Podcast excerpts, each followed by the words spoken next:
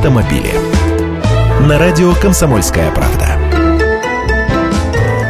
Здравствуйте, вот она новость откровений от российских автостраховщиков. Опытные водители зрелого возраста субсидируют молодых и неопытных. Речь тут идет об обязательном автостраховании, точнее о коэффициентах, которые учитывают возраст и стаж водителя, допущенного к управлению машиной.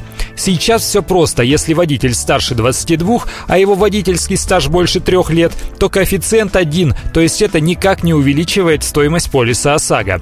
Зато если он моложе 22 и водит меньше трех лет, базовый тариф почти удваивается, коэффициент 1,8. Получается, всего предусмотрено 4 градации, и страховщики считают, что этого мало. Цитирую мнение их представителя. Накопленная за 11 лет статистика подтверждает, что аварийность в некоторых возрастных сегментах была существенно недооценена. Логика в этих словах есть, ведь сейчас 25-летний водитель, получивший права 4 года назад и, возможно, не проехавший и тысячи километров, приравнивается к человеку, который водит уже 20 лет. Естественно, они по-разному ведут себя на дороге, поэтому страховщики предлагают новую градацию аж из 23 позиций, где предлагается 4 возрастных периода и 6 вариантов продолжительности водительской карьеры.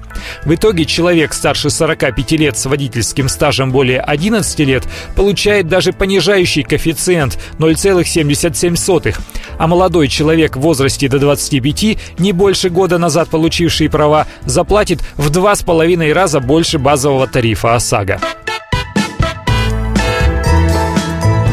Автомобили.